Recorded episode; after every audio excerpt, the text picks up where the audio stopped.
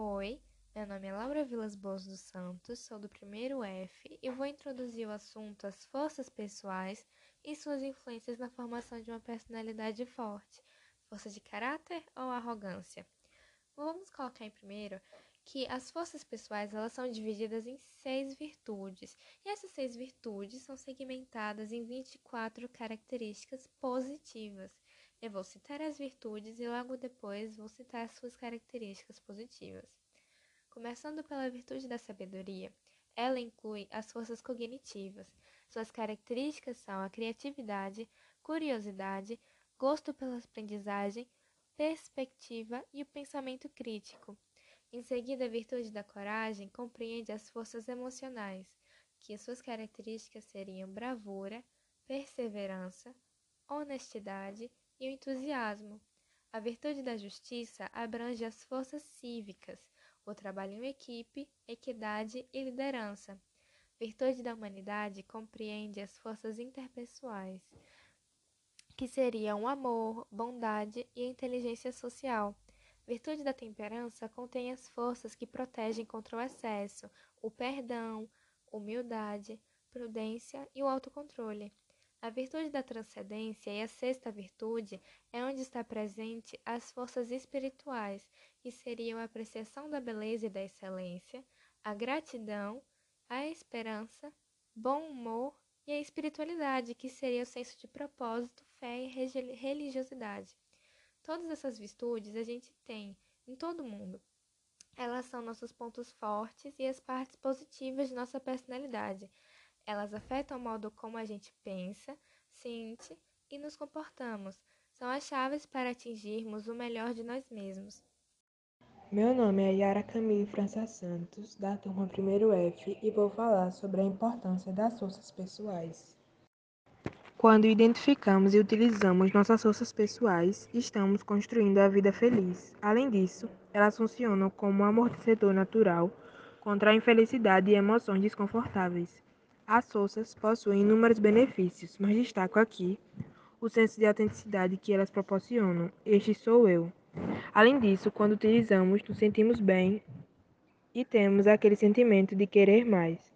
Assim, devemos criar desafios nos quais possamos exercer nossas forças, já que elas nos revigoram.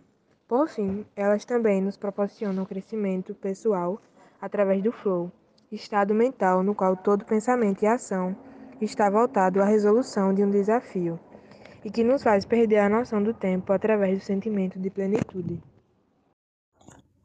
Oi, meu nome é João Gabriel e, bom, interessante isso daí, né? Mas não acabou não.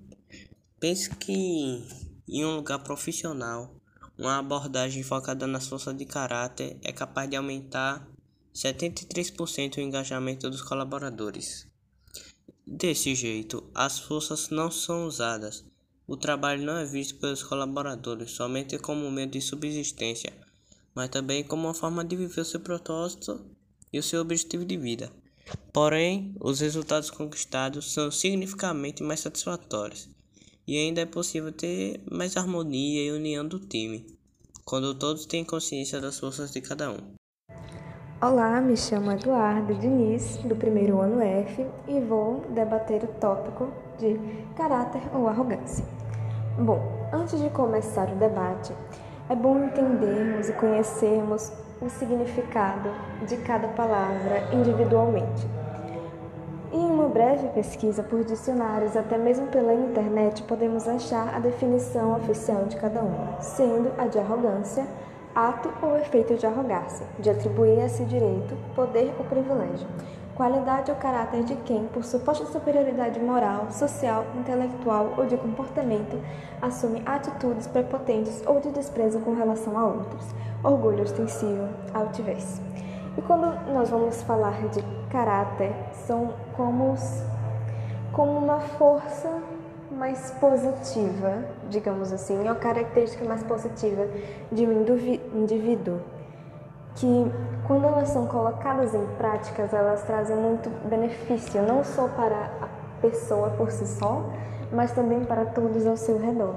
Ou seja, será sempre a força de caráter quando aquilo é benéfico de maneira geral para todos. E, por exemplo, uma comparação talvez um pouco besta, mas por exemplo, o altruísmo.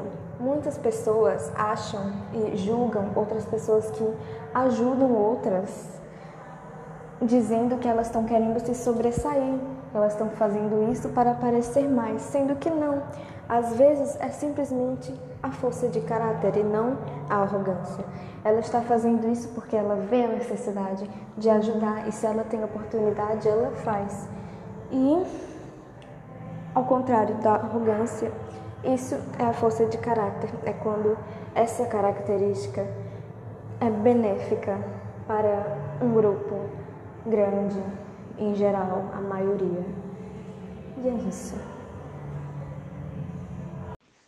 Olá, meu nome é Cananda, participo deste grupo e vou falar sobre a conclusão. Como aprimorar, conectar as forças de caráter a hábitos positivos e colocar os valores da pessoa em ação. É um trabalho muito interessante que tem o poder de mudar o modo como a pessoa vê a si mesmo e a outros, enxergando-se pelo prisma das forças e do modo como elas são empregadas. Quando passamos a entender que aquela pessoa muito chata, negativa, que só vê problemas, talvez esteja apenas utilizando de forma exagerada e, portanto, equivocando o senso crítico, uma das forças do grupo da sabedoria. Nosso papel é ajudar a buscar um equilíbrio neste particular. Nas organizações, entre parênteses e até mesmo nas nossas famílias, fecha parênteses, compreender e aplicar o conceito das forças de caráter pode melhorar muito o fluxo de comunicação, o clima dos relacionamentos e até mesmo o desempenho das pessoas.